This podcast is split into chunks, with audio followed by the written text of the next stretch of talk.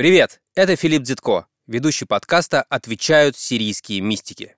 Вы слушаете наш второй сезон. Здесь новые выпуски будут появляться раз в две недели. Все эти 11 выпусков второго сезона уже доступны для подписчиков мобильного приложения «Радио Арзамас». Так что, если вы хотите слушать новые выпуски уже сейчас, скачивайте наше приложение в App Store или Google Play и подписывайтесь. Согласны? Тогда вот вам промокод на скидку. Волна. Чтобы он заработал, нужно открыть в интернете страницу arzamas.academy слэш промо и ввести слово «волна». Ну что ж, давайте начнем наш разговор. Переживать и сострадать нужно не печенью и не желчью, а сердцем. Я вот все мечтаю, наконец, э, команды, которая делает наш подкаст, посострадать друг другу печенью. Джак-джак. Ух ты! Джак-джак любит для церкви Восток. Хочешь тусняк? Да. Плыви в джак-джак.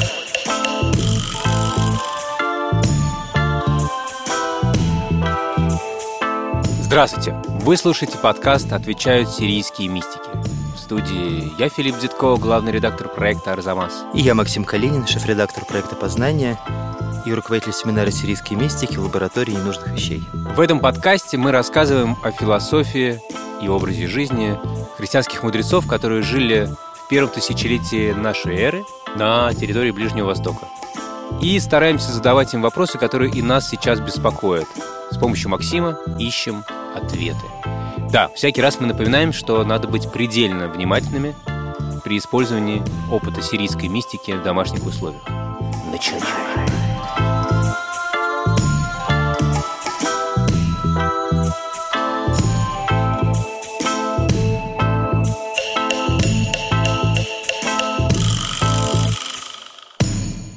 Максим, у меня есть давняя проблема. Когда я смотрю фильмы вроде «Кунг-фу панда» или «Приключения Рапунцель», или какие-нибудь комедии американские, названия которых я даже не решусь в вашем обществе произнести, где-то ближе к концу, а может и в начале даже, я начинаю рыдать. И это самое маленькое проявление очень странного свойства моего, которое, как я выяснил, называется очень красивым древнегреческим словом эмпатия. Энпатос. Сейчас я могу продемонстрировать знание древнегреческого, а именно патос, страдание, чувство, страсть. Энпатос, то есть оказаться внутри какого-то состояния, в том же состоянии, в котором находится человек, которому ты, ну, я бы сказал, эмпатируешь, сострадаешь, сочувствуешь. И иногда в моем случае, я знаю, что, к сожалению, не только в моем, или к счастью, вот, кстати, к счастью или к сожалению, это и хотелось бы выяснить, это происходит не только, когда ты смотришь фильмы вроде «Как приручить дракона» и «Блондинка в законе 2». Не только. Это происходит всякий раз, когда ты узнаешь чудовищные новости. Вот, например, Сейчас, Максим, я понимаю, что я, только я стал говорить. Сейчас я вам дам слово, простите. Просто объясню проблему.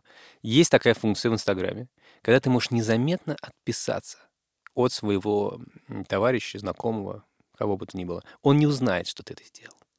Так вот, я это сделал, знаете, с кем? Страшно с подумать. Алексеем Пономаревым, со звукорежиссером и редактором нашего с вами подкаста. Мне дико интересно все, что он пишет в Инстаграме. Кстати, подписывайтесь на него, потому что у него одного подписчика уже нет. Так вот, он недавно вывесил ссылку на медиа, в котором работает, одно из лучших медиа сегодняшнего времени. Это проект «Холод», в котором постоянно рассказывают какую-то лютую, лютую, лютые истории там рассказывают. Вот недавно Леша вывесил в Инстаграме, где у меня, знаете, фрески итальянские, каких-то музеев, кошки э, моих одноклассников, э, дети моих э, собутыльников. В общем, рай. И внезапно Алексей вывешивает ссылку на материал проекта «Холод», посвященный не скажу чему, потому что как только я начинаю про это вспоминать, у меня происходит э, в моем мозгу и сердце происходят процессы, которые мне не нравятся. Короче, он вывесил материал про какой-то очередной лютый кошмар, происходящий в России. Меня зовут Алексей Пономарев, и вы слушаете подкаст «Холод». Этот эпизод посвящен истории 23-летней Веры Пехтелевой, девушки, которую почти 4 часа убивали в кемеровской квартире, куда полиция так и не приехала. У них феноменальные материалы, и я знаю, что я обрубаю огромное количество э, жизни себе, не читая, не смотря, не слушая множество вещей, посвященные какой-то, чему-то страшному. Я себе привык это объяснять тем, что ты так сильно во что-то, в чужое страдание погружаешься, что можешь вылететь на несколько часов, дней и постоянно возвращаться мыслью к той или иной трагедии, горю. Да, я очень понимаю, о чем вы говорите, Филипп, потому что я тоже читаю материалы Холода, и тоже невозможно оставаться в спокойствии после этого. А еще подписалась на один телеграм-канал, который э, новости актуальные из Афганистана присылает. Выполнение и, неожиданности. И тоже это новости страшные каждый раз. Это как бы совершенно другой мир, хотя вот для мира наших мистиков это как раз-таки совсем недалекий регион, и как раз-таки э, сфера влияния Церкви Востока до этих краев доходила. У вас нет такого вопроса, как с одной стороны, не превращаться в мокрую тряпочку, слушая, читая это, а с другой стороны, как не чувствовать себя бесчувственным камнем, э, вяло реагирующим на раздражители как оставаться неравнодушным человеком, как э, оставаться человеком, который может помочь, возможно. Я надеюсь, что мы найдем с вами какие-то пути. Давайте посмотрим, что можем найти у мистиков. При первом прочтении мистики испытывали очень острую эмпатию. Вот когда мы обсуждали проблему насилия и того, можно ли знать или не знать о насилии, мы вспоминали статую Исаака Сирина – о сострадании ко всем людям. Ты преисполнен сострадание ко всем людям, и в жалости по отношению к ним твое сердце изнемогает и горит, будто в огне, без различия лиц. А в другом месте Исаак Сирин произносит свои знаменитые слова «Что есть сердце милующее?» И он говорит, что сердце милующее — это возгорание внутреннее возгорание, обо всех творениях, не только о людях, но и о животных, о природе. Для нас ну, сейчас в 21 веке это как раз-таки очень актуальная тема, возгорание сердца о природе, потому что во времена Исаака Сирина, конечно, было гораздо меньше поводов страдать Пластика относительно, да, страдать относительно других живых существ. И даже о демонах, говорит Исаак Сирин, возгорание страдать сердца, ну, испытывать сокрушение относительно их состояния, что уж совсем трудно вместить. Иосиф Хазая в своем отрывке о пяти знаменях действия Святого Духа говорит очень похожими словами. «Все люди будто пребывают в сердце твоем, и ты обнимаешь и целуешь их с любовью, изливая в любви твоей». Там разные слова для любви. Рехмса и хубба. Разную степень привязанности обозначающие. Значит, ты их э, целуешь, изливая в любви твою благость твою на всех. То есть подразумевается, что ты испытываешь очень острые чувства в отношении всех людей. Ты думаешь об их страдании, хотя сам находишься далеко. Может быть, опять же, далекость твоя, она не уменьшает твое страдание, наоборот, усиливает. Они это воспринимали как э, проблему, как вызов? Попытка вместить в себя все страдание от близких до далеких, в том числе даже до демонов, она вполне разрушительная. У тебя должны быть какие-то инструменты защиты. Как мне представляется, на мой наивный взгляд, у эмпатии есть два подводных камня, две трудности, которые делают ее разрушительной.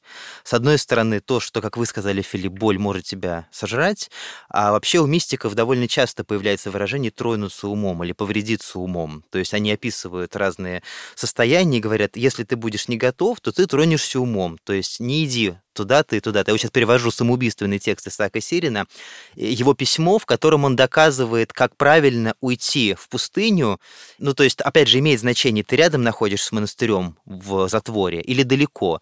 И он говорит, как правильно уйти в полную неизвестность. Но он при этом предупреждает, что если ты не готов, то для тебя это будет убийственно. Вот во, во многих местах они говорят, проблема того, чтобы тронуться умом от переизбытка чувств, она стояла.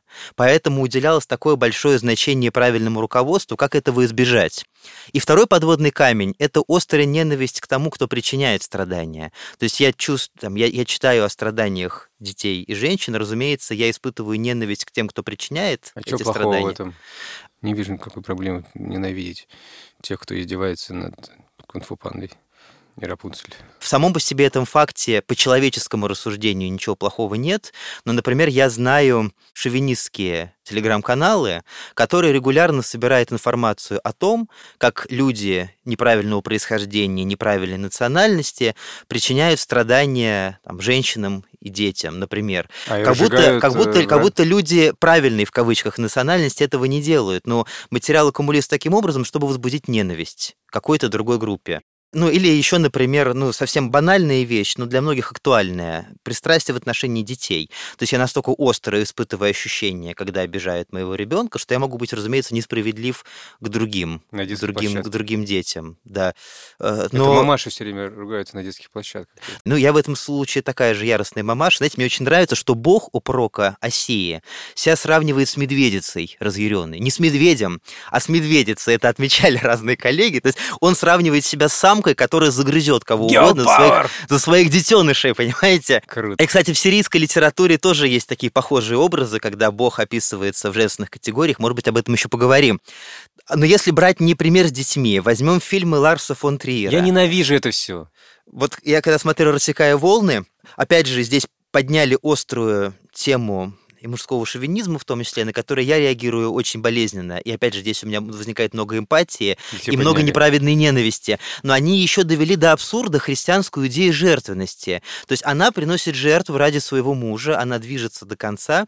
И получается, что это явно не та эмпатия, которая спасает кого бы то ни было. То есть вот эти две, два, два подводных камня. Что мы находим в сирийской мистической традиции в связи с этими камнями? Мы уже говорили, что мистики опирались на, на античную трехчастную модель устройства души. Говорили, что есть э, у, у души естественное вожделение, естественная ярость, или Исаак Сири называет ее еще ревностью, и, Рехна. и умная часть души. Да, рыгса, которая вожделение, да, и с ней еще связано рыхмса и хубба, два разных вида любви Вот которые запомнил. связывают, ну, которые да, переводят как эрос и любовь, вот, ну и разные варианты перевода предлагают. Так вот, вожделительная часть души отвечает за твою привязанность к чему бы то ни было. Но если эта часть не идет за разумной частью, она становится бесконтрольной, и любовь легко переходит в ненависть. Энтузиазм легко переходит в отвращение. Точно так же, если яростная или ревностная часть души выходит из-под контроля, то злость легко переходит в страх, например. И они считали важным эти две части души как паровозом потащить за умной частью. Умная часть — это не интеллектуальная. Для них вершина умной части, ума, да, находится в сердце. То есть для них было важно твои аффекты привести в сердце и там уже возжечь ту любовь, которая будет беспристрастно относиться ко всем людям. Где это будет, э, очень- где будет иррациональное и эмоциональное. Иррациональное и эмоциональное уравновешиваются. То есть у них не было противопоставления между сердцем и умом. Для них тот самый ум, о котором они говорят, и находится в сердце. То есть, с одной стороны, ты чувствуешь и сострадаешь, с другой стороны, у тебя хватает э, разума для того, чтобы знать, что с этим делать, с этим состраданием. Но если говорить на бытовом языке, то да. На мистическом языке это даже не уравновешивание одно другим, а это единое целостное переживание целостного человека. Просто оно поднимается выше уровней мыслей и выше уровня эмоций. То есть, когда они говорят об этом горении сердца, они имеют в виду то состояние, в котором человек поднимается над любой сложностью, эмоциональной и рациональной. Но для нас, для того, чтобы для себя нечто вывести, модель уравновешения хорошо подойдет. То есть, предположим, я юный монах, у которого еще еле-еле усы пробиваются, и он немножко этого стесняется, и мудрецы, старцы, зная, какие меня ждут впереди три волнения, в частности, сострадание к демонам, Господи, к демонам, то есть огромное количество эмпатических проблем. Они мне дают некоторые инструкции и говорят, в сердце, в сердце должен создаться такой баланс между разумом и эмоцией, который тебя защитит от того, чтобы превратиться в мокрую тряпочку. Да, и вам бы это даже не в монастыре, наверное, сказали, а сначала в богословской школе. И вот как раз, чтобы не на пальцах это звучало, представим себе Нисибин, значит, это Нусайбин, современная граница Турции и Сирии. Там рядом протекает прекрасная речка, которая называется Джак-Джак. Ух ты! Или, или Джах-Джах, ну вот, Ой, в, на- в наше время, да. Класс. А мы можем Значит, с вами отправиться в э, путешествие? Да, вот отправимся в Северную Месопотамию к прекрасному городу Нисибин. Он находился на границе Сасанидского Ирана и Римской империи, то есть пограничный город. Там движуха все время. И вот в, э, в анонимной хронике о конце есть анонимная сирийская хроника, где рассказывается о последних временах значит, Сасанидского Ирана, и говорится, что как пограничный город он привлекал в себя большое количество разнородных людей, которые любили поспорить, которые любили тусняк, потому что здесь еще была великая богословская школа, здесь был университет, Джак-Джак главный для церкви тусняк. Востока. Хочешь Да. тусняк? Да. Плыви в То есть, Джак-Джак. вот, значит, тут ходят студенты, жизнь которых регламентировалась очень жесткими законами. То есть известно, статуту Несибинской школы, они все должны были делать сообща, они должны были жить вместе, нельзя было жить по одному и даже по двое. То есть в них воспитывали, ну даже не дух коллективизма, а в них воспитывали как раз ту самую эмпатию, чтобы они помогали друг другу, причем независимо от пристрастий. То есть вот же есть одна хотел сказать, казарма, одна келья, в которой живет некоторое количество человек.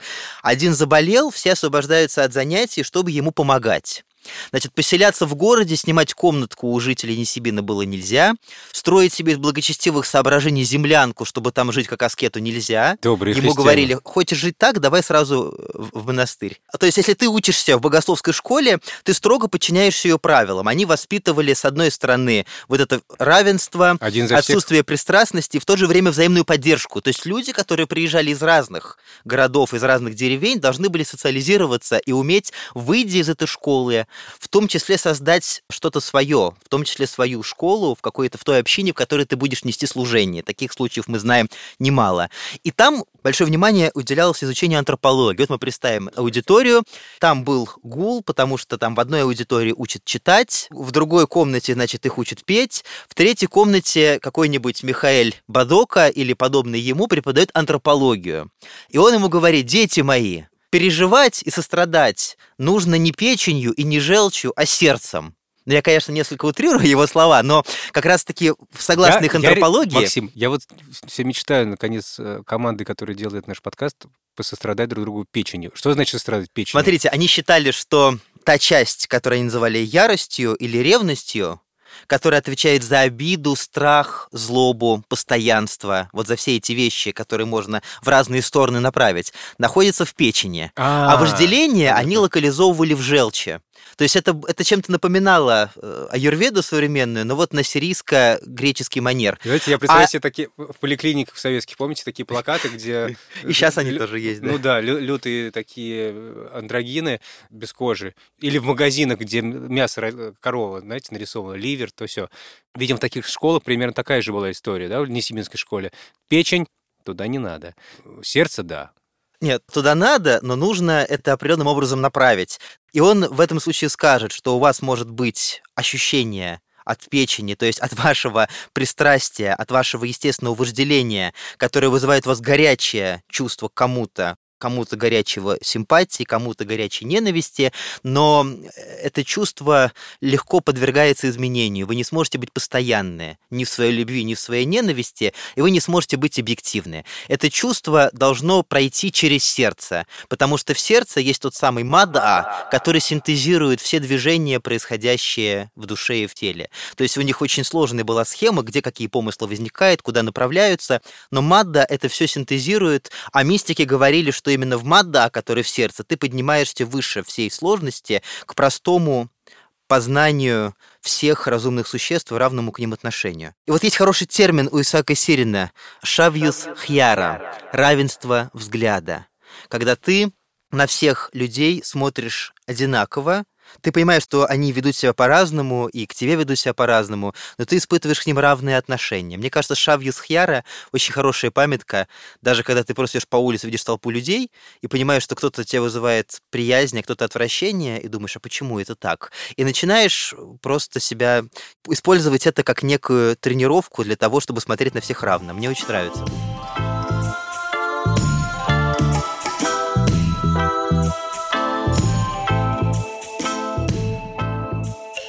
Меня есть вот какой опыт. Мы записываем этот подкаст, кажется, почти ровно спустя три года после трагедии в Зимней Вишне. Пожар в торговом центре в Кемерово, когда погибло очень много людей, в том числе детей. И было совершенно не- непонятно, как это вообще пережить и как про это думать. И мы с моей подругой написали в Фейсбуке, что собираемся пойти на Пушкинскую площадь в Москве и молча постоять в память о тех, кто погиб. К нашему удивлению, кроме нас, там было, я не знаю, ну, тысяча, две тысячи, ну, какое-то количество, большое количество людей. Ничего не происходило, мы просто стояли и молчали. Это был довольно сильный опыт.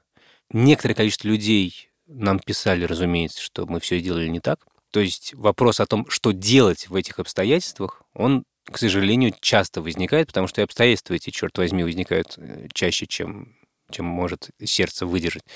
Так вот, вы рассказали о том, куда это состояние, эмпатия, здорово помещать, чтобы дальше с ним работать. Но что значит с ним работать? Что с ним делать? Какое делание тебе предлагается?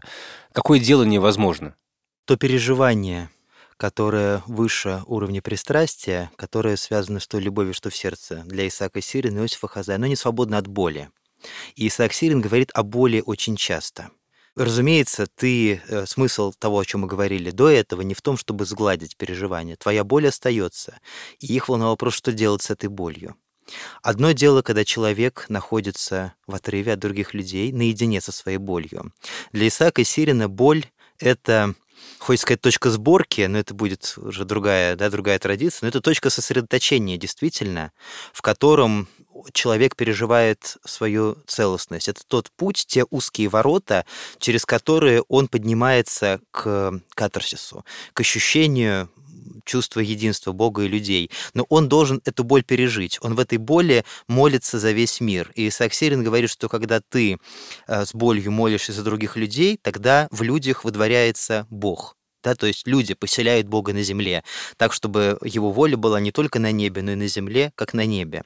Я бы назвал это трансформировать боль в волю. Вот мы пришли к такой, к такой формулировке переход боли в волю. Мне моя жена об этом сказала когда-то, мне это так врезалось в память, а теперь понимаю, что Исаак Сирин ровно об этом говорит. И я убежден в том, что эта трансформация, ну, для мистиков она была в одних обстоятельствах, для нас в других. Мы эту трансформацию можем вылить в какое-то внешнее действие, а не во внутреннее, или не только во внутреннее. И то, о чем вы сказали, Филипп, это как раз такой переход, потому что молчание стояние в молчании — это тоже действие, это поступок, безусловно, поступок. И то, что он прошел у вас в молчании, как раз-таки вы позволили каждому человеку вложить в это свое переживание, свое отношение. То есть вы не оставили людей равнодушными, вы не оставили людей наедине с своей болью, вы позволили ее выразить но при этом не окрашивать это выражение ничем. Для каждого оно будет свое. Но этот жест, он внимание других людей должен обратить на себя. Потому что тут страшно сделать вид, что ничего не происходит, а это происходит для многих далеко, территориально. В то же время здесь есть отчаяние от того, что ты физически далеко не всегда можешь помочь. Там, когда в Крымске была беда, вот мои коллеги да. летали туда и помогали. В этой ситуации трудно было уже помочь чем-то конкретным, но нужно сделать этот жест, на который смогут отреагировать и другие люди. Боль переходит в волевое движение и в этом обретает разрешение. Шрая по-сирийски, катарсис, освобождение.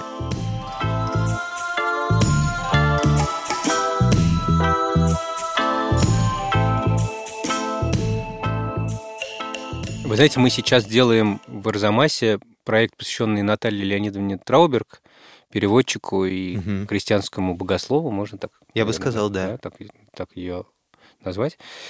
Там будет некоторое количество ее лекций опубликовано совершенно потрясающих про английскую литературу, про английскую культуру.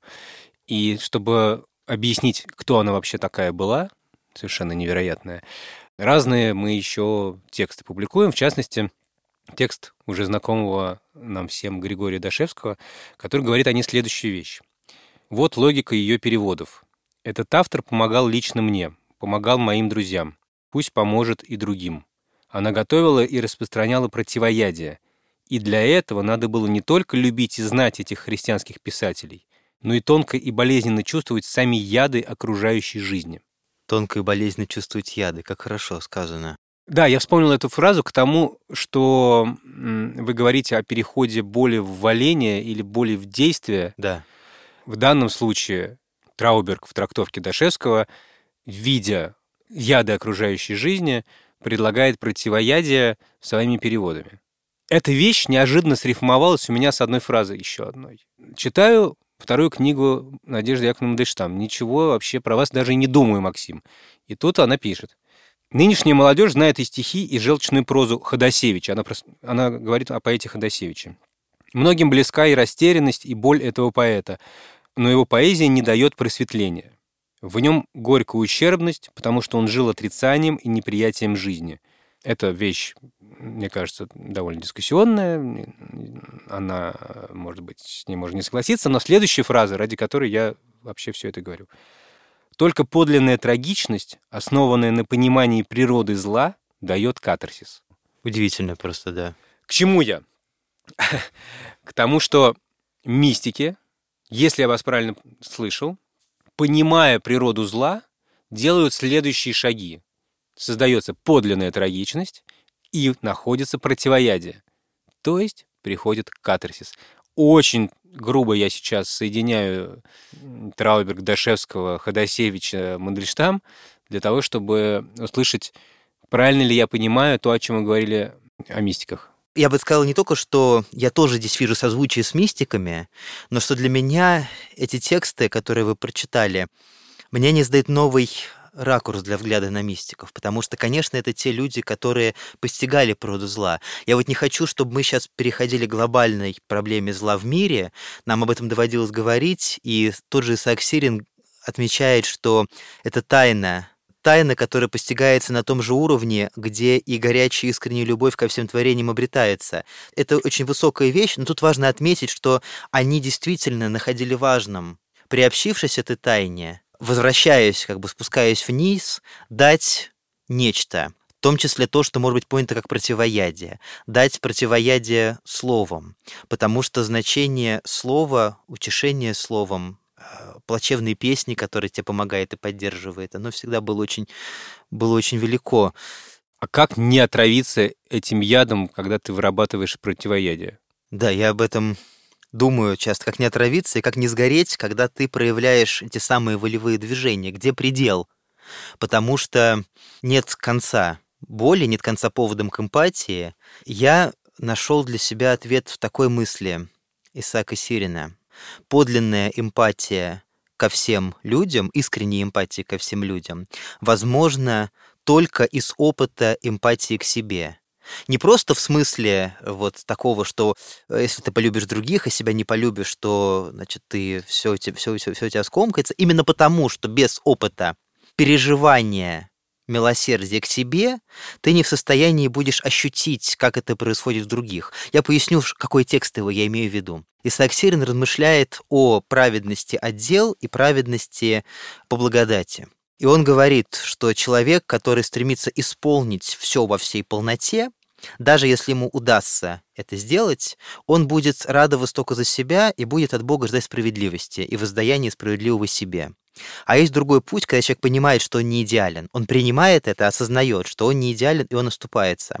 Но он каждый раз ждет милосердия от Бога. Это двусторонний процесс. Он направляет волю, получает некий ответ, который его утешает. И он понимает, что раз у него это возможно, значит, у всякого человека это возможно. И тогда он радуется за всех людей и понимает, что все люди этот опыт переживают или могут пережить. И он уже не ждет от Бога справедливости, а желает всеобщее его спасения. Отсюда его идея спасения всех людей, э, соединения всех людей с Богом, на этом она зиждется. И чтобы говорить о примере конкретном, то хочется вспомнить Марш Шамли, ученика Иосифа Хазаия, который, в отличие от того же Иосифа, много общался с людьми. То есть он не мог от них затвориться, он их принимал, выслушивал их бедствия, давал им советы, помогал им словом. И он жаловался, э, есть его письмо, и, может быть, мы о нем говорили, но здесь важно об этом сказать, где он сетует, что он не может уединиться, принимая людей. Но однажды на седмице апостолов он все-таки, он на семь недель заперся, и никого не принимал. И он говорит о том, как пережил опыт вот этой самой любви ко всем людям, о которой пишет Иосиф Хазая. Он пережил этот опыт, когда остался наедине с самим собой, когда он таки заперся, подобно тому, как Иисус служил всем, но мы видим, что он уходил в пустыню и на горы, и бывало так, что люди его искали и не могли найти. Марш Шамли тоже заперся на какое-то время. Помните, как в рок-опере «Jesus Christ Superstar» э, момент, когда к Иисусу подходит огромное количество людей, прокаженные, все от него что-то хотят, и он говорит, все уже, нету никаких сил, оставьте меня в покое. stand, I can hardly walk. I believe you can make me whole. See his tongue, he can hardly talk. See my skin, I'm a mess of blood. Change my life, oh, I know you can. I believe you can make me well. See my pulse, I'm a poor man. Да, ну это такой ход творческий авторов этого мюзикла, но в Евангелиях мы видим, что он уходит в пустыню как раз таки где его трудно, где его трудно найти. И опять он дает себе отчет, он говорит, что я должен идти к другим людям и в другие города. То есть опять он показывает это самое шавьют хьяра, когда он помогает одним людям, при том, что кто-то на него мог обижаться, что он недостаточно помог, недостаточно с ними пробыл. Мар Шамли посвятил 7 недель этому опыту. Когда он вышел... Опыт уединения. Опыт уединения, когда он достиг ясности и испытал эту любовь, как он описывает об этом в своем письме, сохранившемся, к счастью. И очевидно, что выйдя снова к людям, он на них смотрел уже другими глазами. То есть после этого опыта, ну, в, в, с некоторой условностью эмпатии к себе, он смог обрести новый уровень любви к остальным людям. Мне кажется, это красивое изображение того самого баланса, о котором мы говорим. Точно. И это очень похоже на то, о чем вы говорили в самом начале, когда мудрые монахи, авы, дают инструкции молодым ребятам в Несибинской школе, говоря им о том, что одна из сложностей, с которой вы столкнетесь, это вот эта бесконечная эмпатия ко всему живому. Ну да, это наша в некотором роде реконструкция, связанная с Несибинской школой и с монастырем, но, в общем-то, здесь наш круг замыкается, да. И как говорил Джон Леннон, Бог — это то, чем мы можем мерить нашу боль.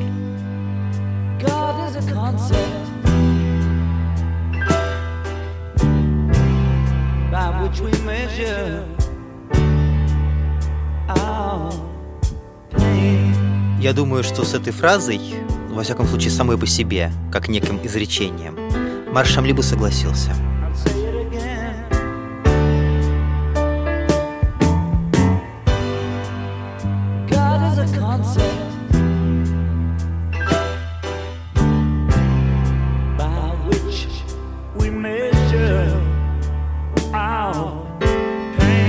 Можно даже перевести ее на сирийский.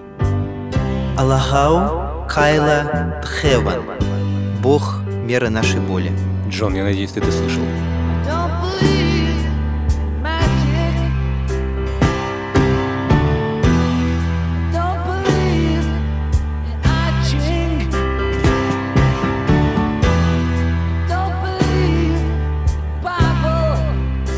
Спасибо всем, кто делает этот подкаст, а именно продюсеру Лизе Марантиде, звукорежиссеру и редактору Алексею Пономареву, расшифровщику Кириллу Глихману и фактчекеру Юлии Гизатулиной. Всего вам доброго, большое спасибо.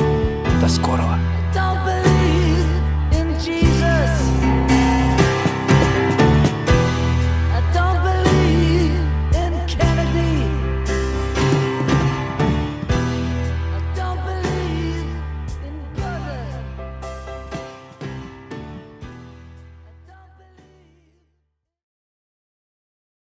Следующий выпуск выйдет через две недели. Если вы не хотите ждать, то слушайте его и десятки других курсов и подкастов в приложении «Радио Арзамас». Там он уже доступен для всех подписчиков. Скачивайте наше приложение в App Store или Google Play и подписывайтесь. А специально для слушателей мистиков у нас есть промокод «Волна». Чтобы его активировать, нужно открыть в интернете страницу arzamas.academy slash promo и вписать там это слово «Волна». Ура и до скорого!